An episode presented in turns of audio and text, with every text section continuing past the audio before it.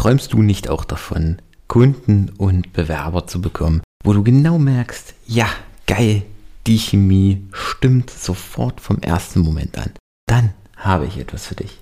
Klick einfach einmal auf den Link in der Podcast-Beschreibung oder geh auf magic-writing.de und schau dir mein neues exklusives Angebot nur für dich an. Und damit ab in die Episode. Bis gleich. Aber wenn dein Mitarbeiter oder dein Bewerber zwar super Skills hat, aber ein Arsch ist, dann nutzt dir auch das beste Trainee-Programm nichts, dann bleibt das ein Arsch. Und damit hallo und herzlich willkommen zu einer neuen Folge von Employer Branding to Go. Der Podcast, der sich darum kümmert, dass du die richtigen Worte für deine Arbeitgebermarke findest. Ich bin Michael und ich freue mich, dass du heute wieder eingeschaltet hast. Und bevor wir in die heutige Episode schalten, erstmal ein riesengroßes Dankeschön an dich von meiner Seite aus. Denn ähm, letzte Woche hat mich eine Nachricht erreicht, die ja mir eigentlich das ganze Wochenende, die ganze Woche ähm, nochmal versüßt hat. Ich bin von Personio ausgezeichnet worden, oder besser gesagt, wir sind von Personio ausgezeichnet worden als HR ähm, Top Speaker oder Top Voice, besser gesagt, HR Top Voice 2023 in der Kategorie Podcast.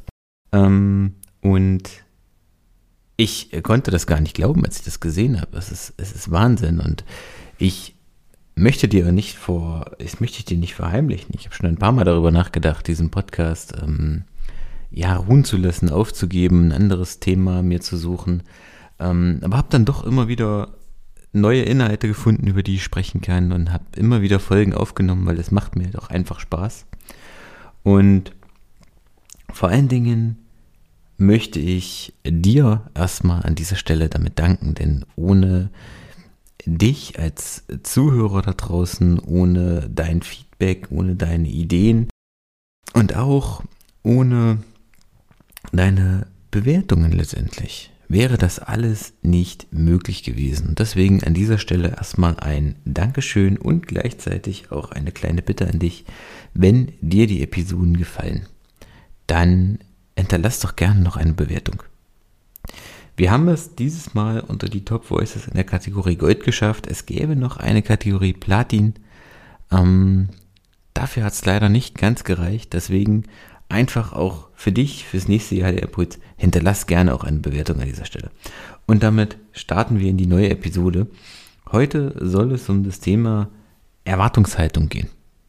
Denn der äh, Punkt ist, äh, der Punkt ist der, dass Unternehmen immer noch oder nach wie vor das Problem haben, dass die Bewerber, die dann kommen, mitunter nicht passen. Dann ist ein Bewerber, naja, der erfüllt es so zu 80 Prozent, aber wir wollen schon sicher gehen, wir holen uns nochmal ein, zwei Stimmen ein, ein, zwei andere Bewerber ein.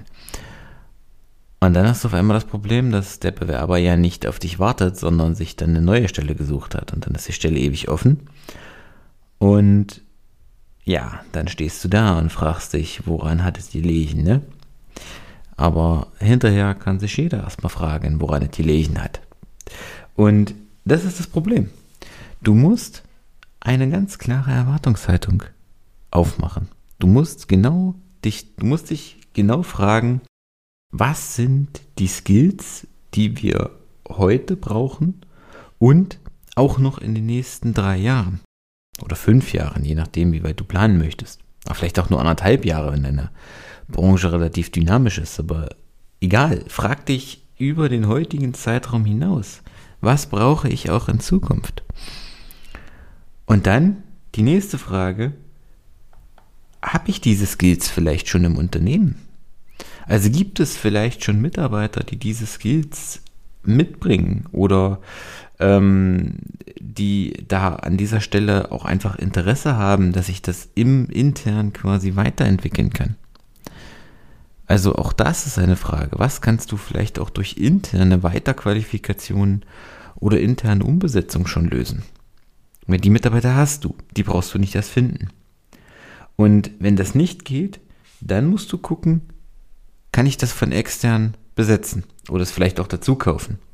Und ich sag mal, wenn du dir diese drei, vier Fragen erstmal beantworten kannst, dann bist du deinen Mitbewerbern am Arbeitsmarkt schon um 90 Prozent voraus. Denn das ist das Problem. Du hast oftmals oder viele Unternehmen haben an dieser Stelle keine klare Erwartungshaltung.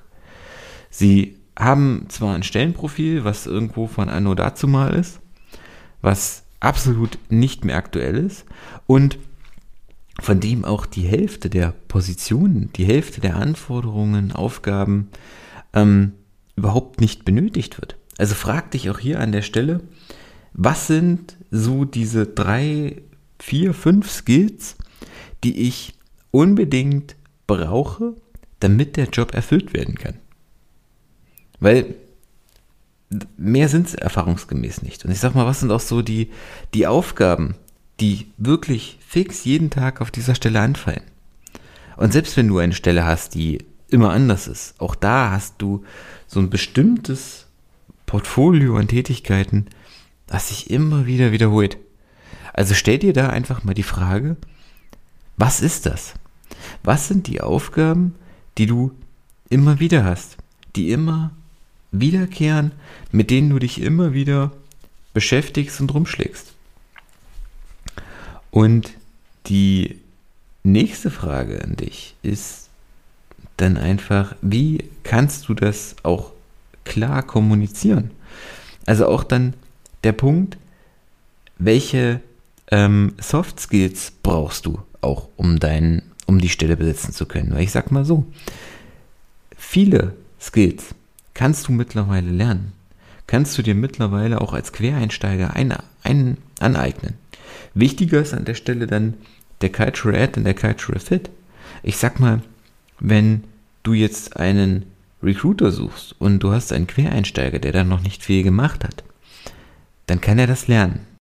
Aber wenn dein Mitarbeiter oder dein Bewerber zwar super Skills hat, aber ein Arsch ist, dann nutzt dir auch das beste Trainee-Programm nichts, dann bleibt das ein Arsch. Und mal im Ernst, wer will mit so jemandem zusammenarbeiten? Deswegen, mach dir vorher an dieser Stelle einfach mal Gedanken. Was sind die Rahmenbedingungen, die du unbedingt haben willst, um diese Stelle besetzen zu können? Und dann schreib das einfach mal auf. Dann bist du schon deinen Mitbewerbern ein ganzes Stück voraus und hast eine viel klarere Stellenanzeige bei dir. Das war's mit der heutigen Episode. Ich hoffe, die Folge hat dir gefallen. Wenn du dich gerade noch mit dem Thema Stellenanzeigen beschäftigst, klick einmal auf den Link in den Show Notes und vereinbare dein kostenfreies Erstgespräch. Wir schauen uns zusammen deine Stellenanzeigen an und bringen zusammen die Magie in deine Texte. In diesem Sinne, ich danke dir fürs Zuhören und wir hören uns in der nächsten Episode. Bis dahin, ciao.